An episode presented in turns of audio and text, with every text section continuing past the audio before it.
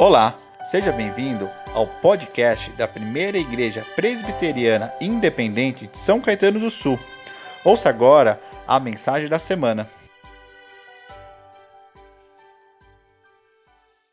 Hoje nós vamos conversar sobre o Pentecostes. Essa, na verdade, é o nome da série de mensagens que nós tem, temos conversado nos nossos domingos, mas hoje especificamente nós vamos falar sobre o Pentecostes, porque hoje nós, no calendário litúrgico cristão, nós celebramos o Pentecostes, o avivamento na igreja. Nós vamos conversar exatamente sobre o Pentecostes, a ação do Espírito Santo no Pentecostes e o que isso significa, quais são as consequências reais deste grande avivamento, quais são as consequências do Pentecostes na minha vida, na sua vida. Dentre tantas que nós temos, nós vamos conversar sobre duas delas nessa noite.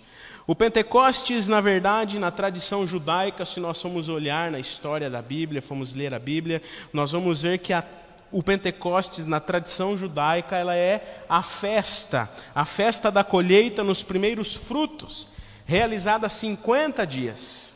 50 dias depois, 50 dias após a Páscoa. Então já se passaram, parece que não, mas já se passaram 50 dias da Páscoa. Né? Então nós celebramos hoje o Pentecostes. No Pentecostes também se comemorava a entrada, ou melhor, a entrega, a entrega da lei no Monte Sinai, que teria ocorrido 50 dias também, 50 dias após a saída do Egito, onde comemorava-se o fato de Deus, através e por intermédio de Moisés, ter dado ao povo liberto os dez mandamentos. Se nós olharmos para a Bíblia, nos evangelhos, nas cartas, nós vamos ver que apenas Paulo e Lucas mencionam o Pentecostes como uma festa religiosa, vinculando então o Pentecostes à tradição judaica, conforme acabamos de ver. O apóstolo Paulo, por exemplo, fazendo planos para visitar a comunidade em Corinto, visitar a comunidade de Corinto, afirma permanecer em Éfeso até o Pentecostes, conforme 1 Coríntios capítulo 16, verso 8. Mas para os seguidores de Jesus, para os discípulos de Jesus, aqueles que acompanharam Jesus, o Pentecostes ganhou um significado totalmente único e totalmente novo na vida deles.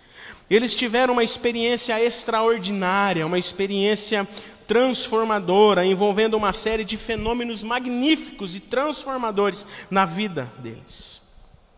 Jesus havia explicado que receberiam uma dádiva, receberiam a maravilhosa, a, a maravilhosa dádiva por, prometida por Deus, muitas vezes por Jesus e pelos profetas, e por meio de João Batista também, o Espírito Santo. O conjunto de fenômenos que vivenciaram naquele Pentecostes sinalizou, portanto, o cumprimento do anúncio de Jesus. Eu quero ler com você um texto que relata este acontecimento, que está em Atos, Atos dos Apóstolos, capítulo 2. Nós vamos ler apenas os quatro primeiros versos, do verso 1 ao verso de número 4. Você pode abrir a sua Bíblia, acessar a sua Bíblia ou acompanhar a leitura que será projetada. Atos capítulo 2, do primeiro verso ao verso de número 4. A palavra do Senhor diz assim: Ao cumprir-se o dia do Pentecostes, estavam todos reunidos no mesmo lugar. De repente veio do céu um som como de um vento impetuoso e encheu toda a casa onde estavam sentados. E apareceram distribuídas entre eles línguas como de fogo, as quais pousaram sobre cada um deles. E todos ficaram cheios do Espírito Santo e começaram a falar em outras línguas, segundo o Espírito lhes concedia que falassem. De repente veio do céu um som, como de um vento impetuoso, e encheu toda a casa onde eles estavam sentados. E apareceram distribuídas entre eles línguas de fogo que pousaram sobre cada um deles, e eles ficaram, portanto, cheios do Espírito Santo. John Stott vai nos dizer, temos aí a imagem para você acompanhar. John Stott pastor americano, vai dizer para nós que o Pentecostes marcou o início de uma nova era do Espírito e preparou os apóstolos para que exercessem a sua função de mestres. O dia de Pentecostes pode ser considerado, ele diz, também como o primeiro reavivamento no qual Deus visitou o seu povo poderosamente, onde Deus ali se fez presente na figura do Espírito Santo para levar o povo a exercer a sua função, a qual Jesus havia designado a cada um deles. E neste acontecimento, entre os que estavam ali, entre os que presenciaram os acontecimentos narrado por Lucas em Atos capítulo 2, ao qual acabamos de ler, houve reações diversas. O que experimentaram a presença do Espírito passaram a declarar as grandezas de Deus em línguas, cada um na sua língua para o seu próprio entendimento, enquanto outros, por exemplo, zombavam diante do ocorrido, dizendo que eles estavam bêbados. Os sinais excepcionais aqui narrados, mencionados, o som como um vento impetuoso, as chamas de fogo, outras línguas, são indicativos da presença graciosa de Deus nas nossas vidas. Alguns já presentes em descrições da proximidade divina no passado, como por exemplo o vento. Como um som, um vento impetuoso narrado aqui, é o mesmo sopro gerador da vida é o mesmo sopro que Jesus dá nos seus discípulos quando encontra com eles, é o mesmo sopro que Deus dá para que o homem seja criado, é o sopro gerador da vida, conforme Gênesis capítulo 1, verso 2. O fogo é a ação transformadora e a revelação do cuidado permanente de Deus na minha vida e na sua vida conforme relatados no livro do Êxodo, capítulo 13, quando a coluna de fogo fornecia luz para os israelitas, que para que eles pudessem viajar à noite. O Pentecostes, então, queridos irmãos e irmãs, trata-se, portanto, do cumprimento da promessa de Deus acerca da concessão do Espírito ao seu povo, o Espírito que concederia poder espiritual para que todos pudessem, então, testemunhar a respeito de Cristo e sua obra por todo o mundo. Ao derramar sobre os seus seguidores o Espírito Santo, Jesus afirma efetivamente a nova e eterna aliança com Deus.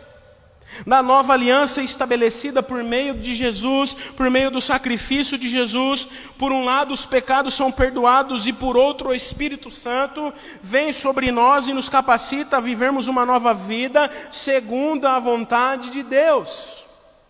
O Pentecostes reafirma a fidelidade e o compromisso de Deus com a redenção do seu povo e o poder para que o seu povo viva uma vida remida, redimida e santa.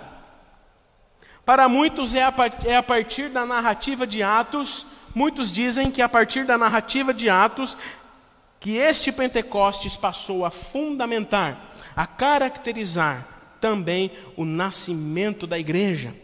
Mas o anúncio central aqui do Pentecostes, deste acontecimento, é o envio e derramamento do Espírito Santo sobre as vidas dos discípulos, sobre as pessoas que criam em Jesus Cristo, a fim de que elas sejam capacitadas para testemunhar e anunciar a ressurreição do Senhor. Por isso o Pentecostes é e sempre será o Espírito Santo em movimento. O Espírito Santo nos movimentando, nos capacitando, nos transformando, como já conversamos alguns domingos atrás, para que nós continuemos a testemunhar as obras, as maravilhosas obras de Cristo nas nossas vidas, para que transformemos a geração ao qual temos vivido. Mas quais seriam as reais implicações do Pentecostes? Para a minha vida, para a sua vida que nos acompanha, para todos que estão aqui. Quais as reais implicações do Pentecostes? Quais são as reais consequências da presença sobrenatural do Espírito Santo para as nossas vidas ainda hoje? Talvez precisemos relembrar, dentre tantas consequências, eu quero conversar sobre duas consequências rapidamente com os irmãos e com as irmãs. A primeira consequência é que o Pentecostes nos transforma em família. O Pentecostes nos transforma em família, somos uma família. A consequência, a consequência do Pentecostes para a igreja primitiva tinha a presença do Espírito Santo, que era tão grande, tão maravilhosa, que a comunidade cristã compartilhava uma vida em comum. O texto que lemos nos diz que ao cumprir-se o dia do Pentecostes, eles estavam reunidos numa casa, todos juntos, como uma família, esperando os sinais miraculosos que Jesus tinha prometido, para que eles, em família, em comunhão, cumprissem o chamado de Jesus na vida deles. Como uma família, todos estavam ali reunidos numa casa e juntos eles foram inundados pela presença do Espírito Santo. O Espírito Santo que vem como um vento impetuoso e nos une em amor, nos faz não sermos mais pessoas individuais para vivermos para nós mesmos, mas vivermos uns para os com os outros, cumprindo o mandamento do amor. E juntos, numa só fé, num só espírito, proclamarmos as virtudes daquele que nos chamou das trevas para a maravilhosa luz. Atos capítulo 2, verso 42 ao 44 vai nos dizer: e perseveravam na doutrina dos apóstolos e na comunhão, no partir do pão e nas orações, e em cada alma havia temor, e muitos prodígios de sinais eram feitos por meio dos apóstolos. Todos os que criam estavam juntos e tinham tudo em comum. O movimento do Espírito Santo, queridos irmãos e irmãs, é sempre na direção de gerar unidade espiritual, mas uma unidade de família de formarmos uma família unida por Deus, que na ação do Espírito Santo nos direciona a este mundo onde vivemos. De fato, muitas coisas têm tentado destruir esses vínculos de unidade do Espírito Santo. De fato, muitas coisas têm tentado destruir a nossa unidade como igreja, como família de Deus. Talvez hoje, na privação de estarmos juntos como gostaríamos de estar, nós sintamos saudades e talvez percebamos a importância que o irmão, que a igreja, que a comunidade e que a família tem nas nossas vidas. Mas muitas coisas têm tentado destruir os vínculos humanos, fraternos, a comunhão e a união que se manifestam na presença grandiosa do Espírito de Deus nas nossas vidas línguas inflamadas com discurso de ódio, agressões digitais, fake news, cultura de cancelamento, tantas outras coisas que tentam destruir a ação de unidade do Espírito nas nossas vidas, mas nós, como povo de Deus, somos chamados a cooperar na constituição de uma nova humanidade, integrada em amor generosidade, empatia, solidariedade, unidade, que somente na presença do Espírito Santo em nossas vidas nós iremos conseguir viver a unidade que o Deus Trino, o Pai, o Filho e o Espírito Santo estabelece no mundo e quer estabelecer através da nossa vida como corpo vivo de Cristo, como igreja, como família na fé. Amém? Vocês entendem essa consequência do Pentecostes nas nossas vidas? Ser cheio do Espírito Santo é sermos família, é nos unirmos numa só fé, num só Senhor, num só batismo, num só Espírito, a fim de transformarmos o mundo onde estamos. Nos unindo, não nos separando, porque aquilo que nos, aquilo que nos separa é, maior do que, é, é menor do que aquilo que nos une a presença de Jesus. A segunda consequência, portanto, para nós no Pentecostes é que o Pentecostes nos transforma em testemunhas. O Pentecoste nos transforma em testemunhas. Como o Léo leu no início e ministrou no início para nós. O Pentecostes nos transforma em testemunhas. Em dois lugares diferentes, queridos irmãos e irmãs, em dois lugares diferentes e em duas ocasiões diferentes, Jesus ele se referiu abertamente à descida do Espírito Santo. A primeira ocorrência foi no cenáculo de Jerusalém, na véspera de sua morte, conforme relatado no Evangelho de João. A segunda no povoado de Betânia, onde, perto de Jerusalém, 40 dias após a ressurreição e no dia da sua ascensão, ele aparece aos discípulos e, conforme relatado no próprio livro de, do, dos Atos, no capítulo 1, verso 8, diz: Mas vocês receberão poder ao descer sobre vocês o Espírito Santo, e serão minhas testemunhas, tanto em Jerusalém como em toda a Judéia e Samaria, até os confins da terra. E descerão sobre vocês, descerá sobre vocês o Espírito Santo, e vocês vão receber poder, vão receber poder para testemunhar, testemunhar a obra de Jesus Jesus fez uma clara ligação do, da pessoa do Espírito Santo com a grande comissão, com a missão que todos nós temos em comum. E essa associação é transparente em todo o livro de Atos, e isso é tão transparente, por exemplo, que há quem sugira, por exemplo, que o livro deveria se chamar, na verdade, Atos do Espírito pois é o Espírito que comanda todo o trabalho, é o Espírito que nos capacita, é o Espírito que nos direciona, é o Espírito que nos transforma em testemunhas eficazes da multiforme graça do Senhor. Deus, movido apenas pela Sua graça, escolheu, elegeu cada um de nós segundo o seu projeto eterno para constituir um povo que viesse diante dele de modo santo, irrepreensível um povo que se torna família, como acabamos de ver, e que diante da obra de Jesus e no poder do Espírito Santo se torna testemunha dessa obra para a reconciliação do mundo para com Deus. Todos os que receberam a Cristo como Senhor recebem o poder do Espírito Santo, amém? Você crê nisso? Amém? Todos que recebem a Cristo como único e suficiente Salvador, confessam a sua fé em Jesus, recebem o poder do Espírito Santo.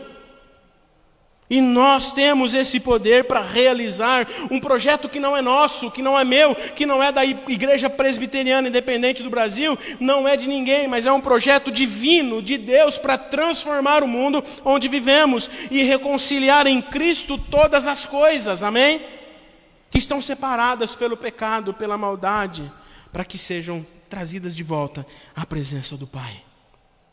E é na ação sobrenatural do Espírito Santo que a graça tem o poder então de reconciliar Deus e a humanidade, o Criador e a criatura, integrar povos e culturas numa sociedade restaurar a justiça, conciliar classes sociais diferentes, enfim, ajuntar e agregar com base na obra de Jesus tudo que está corrompido pelo pecado.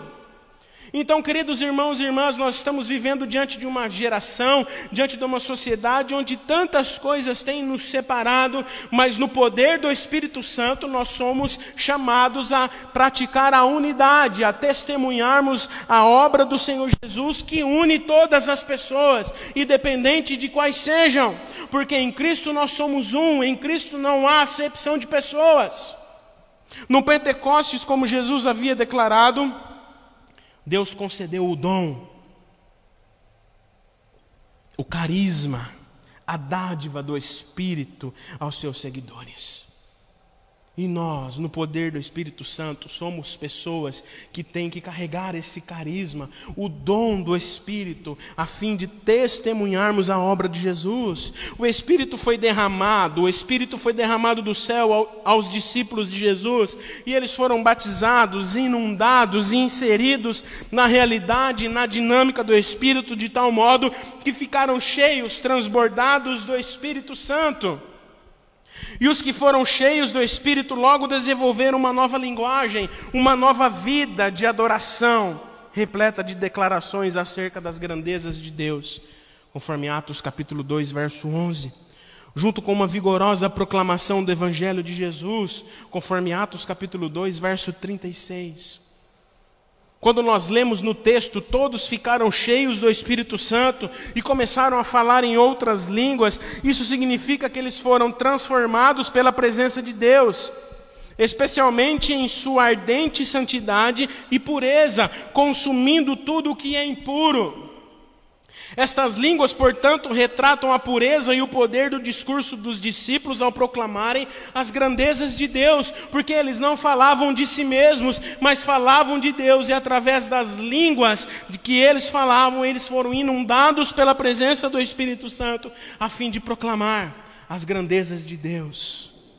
Portanto, queridos irmãos e irmãs, o resultado da presença e da ação do Espírito Santo foram o acolhimento, a integração, a integração de pessoas de diversas etnias, com diversas perspectivas culturais, constituindo uma comunidade plural de seguidores de Jesus, uma família, todos com o coração cheio de alegria, transbordando, cooperando uns com os outros, cultivando uma única e exclusiva linguagem de louvor e adoração.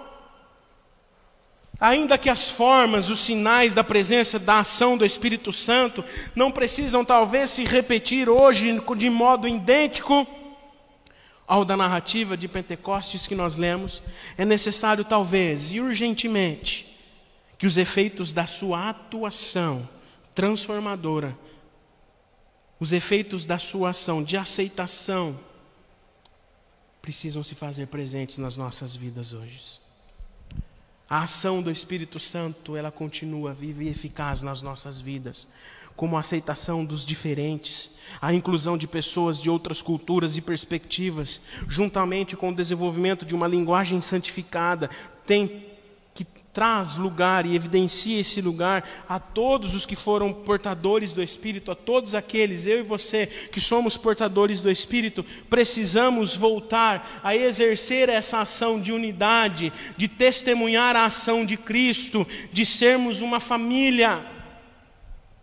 Precisamos, queridos irmãos e irmãs, urgentemente, talvez, de um reavivamento nas nossas vidas, de um avivamento nas nossas vidas, a fim de que o Espírito Santo nos encha e volte a encher a nossa vida. É preciso relembrar o Pentecostes que, o envi... que no Pentecostes o envio do Espírito Santo é uma atuação constante e verdadeira na vida da igreja, na vida do povo de Deus que a visitação do Espírito Santo possa avivar a obra de Cristo nas nossas vidas dia a dia e que a presença do Espírito Santo reaqueça, reaviva o nosso coração, a transbordarmos de alegria, a sermos unânimes, a testemunharmos e proclamarmos a obra do Senhor. Que possamos reafirmar a nossa fé e nos ajudar a viver no dia a dia a presença do Espírito Santo. Amém?